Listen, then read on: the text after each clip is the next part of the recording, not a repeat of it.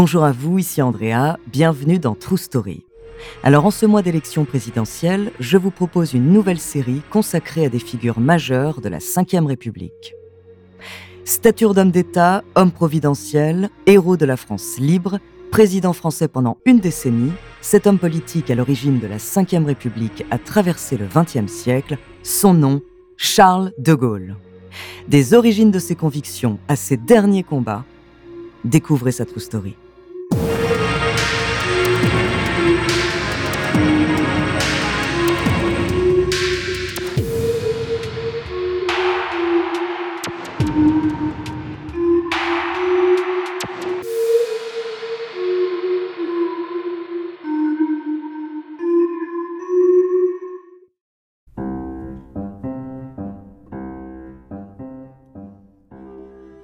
Il était une fois Charles de Gaulle, né dans la rue Princesse à Lille le 22 novembre 1890, de parents catholiques, conservateurs et patriotes. Son père, Henri, qui sera tour à tour fonctionnaire, enseignant puis officier, lui enseigne l'histoire de France avec passion. Sa mère, quant à elle, lui lègue la ferveur. Dans la famille de Gaulle, on valorise l'importance des rêves de gloire et la puissance du destin, et pendant son enfance et son adolescence, il rêve de grandeur nationale et d'exploits militaires, il ne sera pas déçu. Charles est un élève studieux. Il vogue de l'enseignement primaire privé au collège jésuite de l'Immaculée Conception rue de Vaugirard à Paris et prépare Saint-Cyr. Il ne néglige ni l'activité physique ni la réflexion intellectuelle. La devise de cette école militaire est d'ailleurs ils s'instruisent pour vaincre. Un fort leitmotiv dans la vie future de Charles de Gaulle. Son environnement, c'est la France de la Belle Époque marquée par l'enracinement républicain, le souvenir de la défaite de 1870 et la montée des périls en Europe. En 1908, le jeune de Gaulle prépare les concours de Saint-Cyr. Il tombe sur un sujet qui le touche, la guerre de 1870 et ses conséquences. Son père a fait cette guerre, il lui en a livré son récit d'expérience. Charles est inspiré, il donne à sa composition un tour patriotique, enflammé. Sa plume mêle foi, grandeur nationale, vision et détails de cette guerre récente. Les professeurs sont impressionnés.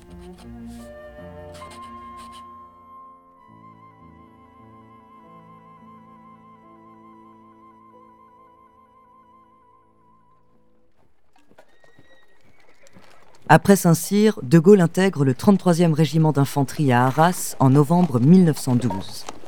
La situation internationale est alors extrêmement tendue.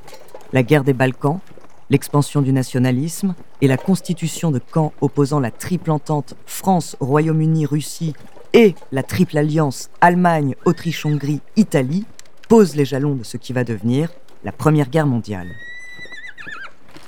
Le jeune de Gaulle ressent l'urgence à mobiliser en 1913, il s'adresse aux jeunes recrues qu'il accueille dans son régiment par un discours exaltant le sentiment national. Les convictions qu'il a développées enfant se confirment. Il appelle ces jeunes à défendre la culture française, ses coutumes, sa langue.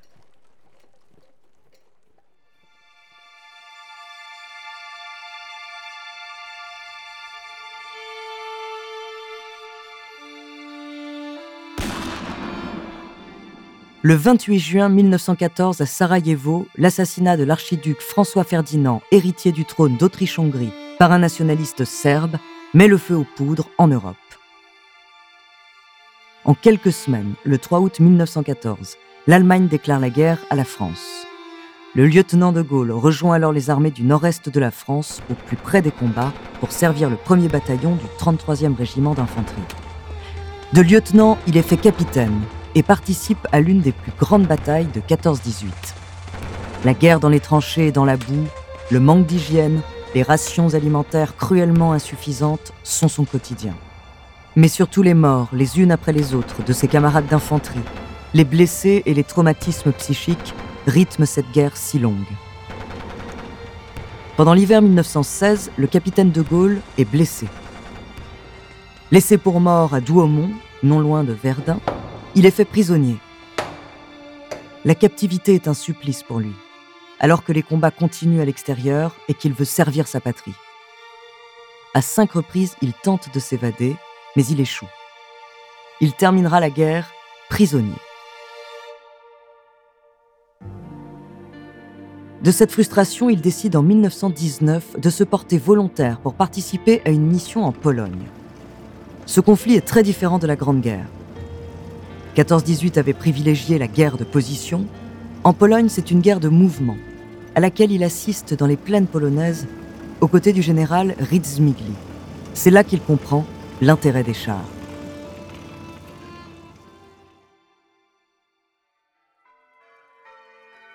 À son retour en 1921, il épouse à Calais Yvonne Vendroux, qui lui donnera trois enfants et l'accompagnera toute sa vie.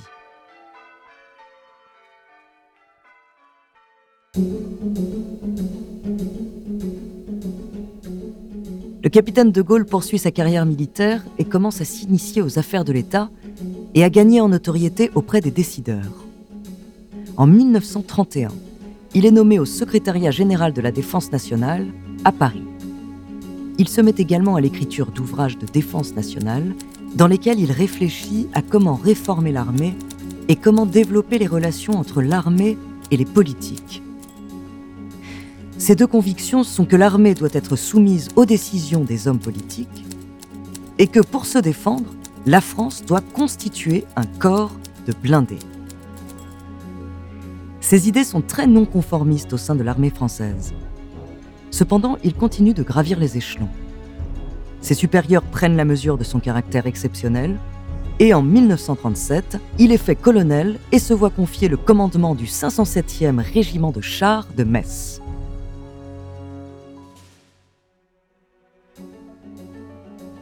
Lors de la déclaration de guerre de la France et l'Angleterre à l'Allemagne le 3 septembre 1939, de Gaulle devient commandant par intérim des chars de la 5e armée à Wangenburg, en Alsace. On le surnomme Colonel Motors, car il soutient ses théories offensives avec usage de blindés plutôt que la posture défensive de l'armée française cachée derrière la ligne Maginot.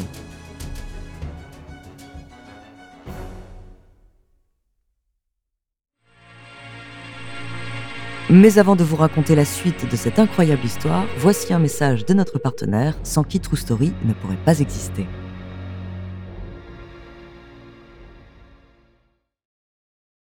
Le président Paul Reynaud appelle le colonel de Gaulle à rejoindre le gouvernement le 6 juin 1940 après l'avoir promu général.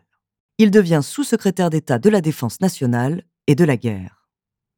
Mais Paul Reynaud doit aussi composer avec le maréchal Pétain qui est nommé vice-président du Conseil. Le maréchal, vainqueur de Verdun à indifférent, il ne partage pas les convictions offensives de De Gaulle. Les choses vont alors très vite. Le 16 juin, Paul Reynaud démissionne, le maréchal Pétain le remplace et envoie une demande d'armistice à l'Allemagne nazie.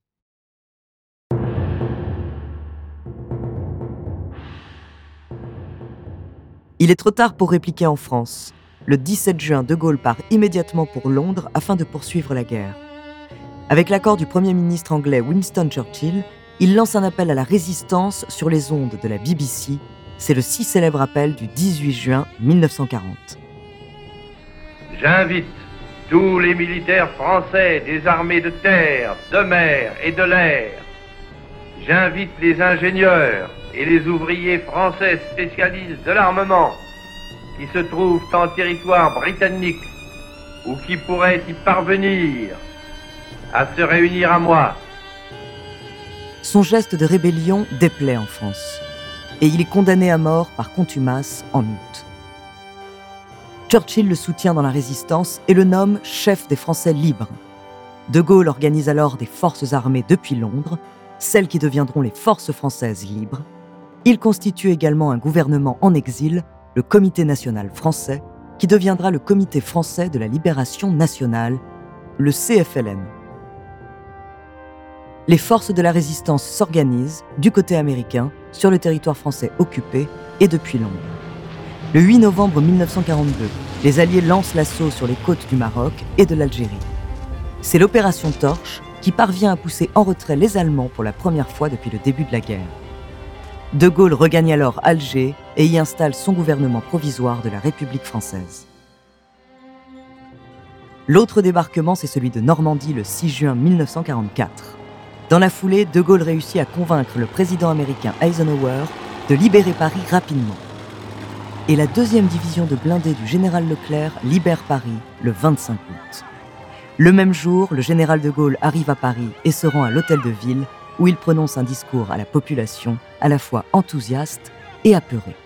Paris, libéré, libéré par lui-même, libéré par son peuple avec le concours des armées de la France, avec l'appui et le concours de la France tout entière.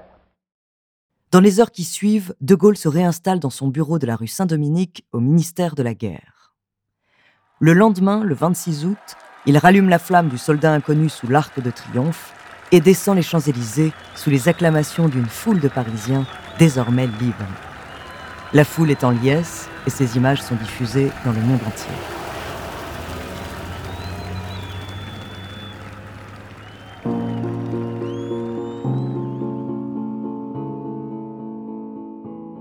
Cette année 1945, la popularité du général est telle qu'il est réélu président du GPRF à l'unanimité des votants le 13 novembre.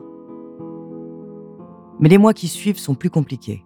L'Assemblée constituante s'oppose à lui sur la conception de l'État et les rôles des partis. Il démissionne alors de façon fracassante le 20 janvier 1946. Commence alors la traversée du désert du général de Gaulle qui se prolonge jusqu'au printemps 1958. Il se retire à Colombey les deux églises, rédige ses mémoires, voyage un peu. Il se met en retrait de la vie publique, mais demeure très alerte sur la situation française. La quatrième République et son régime parlementaire est de plus en plus instable. Les gouvernements achoppent tous sur la question de la guerre d'Algérie, qu'ils ne peuvent empêcher et qui éclate le 1er novembre 1954. Certains responsables politiques en viennent à souhaiter le retour du général. Plus précisément, c'est le général Salan qui lance un appel à De Gaulle le 15 mai 1958. Il se dit alors prêt à assumer les pouvoirs de la République.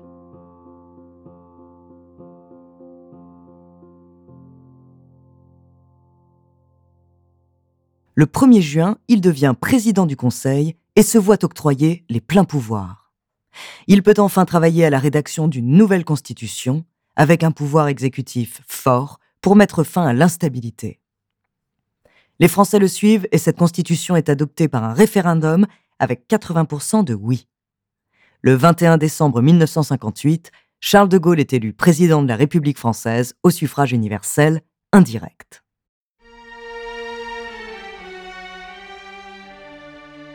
Cette période est celle de la reprise économique des Trente Glorieuses. Mais le pays s'ennuie les événements de mai 1968 éclatent. Les étudiants, les syndicats et les partis politiques de gauche sont dans la rue. Une grève générale paralyse le pouvoir pendant tout le mois de mai et provoque une crise sévère qui entame sérieusement la légitimité de De Gaulle. De Gaulle tente d'apaiser la grogne du peuple par les accords de Grenelle, mais cela ne suffit pas à ramener le calme.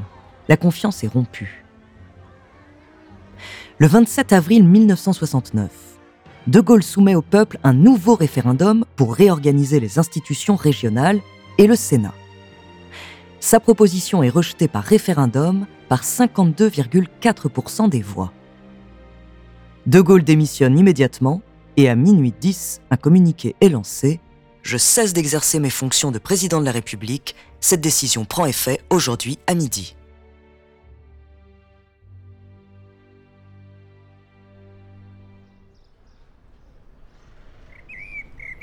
Charles de Gaulle retourne à Colombey les deux églises. Il se retire de la vie publique et continue de rédiger ses mémoires dont un seul tome pourra être achevé. Il meurt le 9 novembre 1970. C'est à Colombey qu'a lieu la cérémonie en présence de sa famille, des compagnons de la résistance et des habitants de son village. Il ne souhaitait pas d'hommage national. Depuis, le village est devenu la destination de nombreux visiteurs qui peuvent se recueillir au cimetière et visiter le mémorial au pied d'une monumentale croix de Lorraine.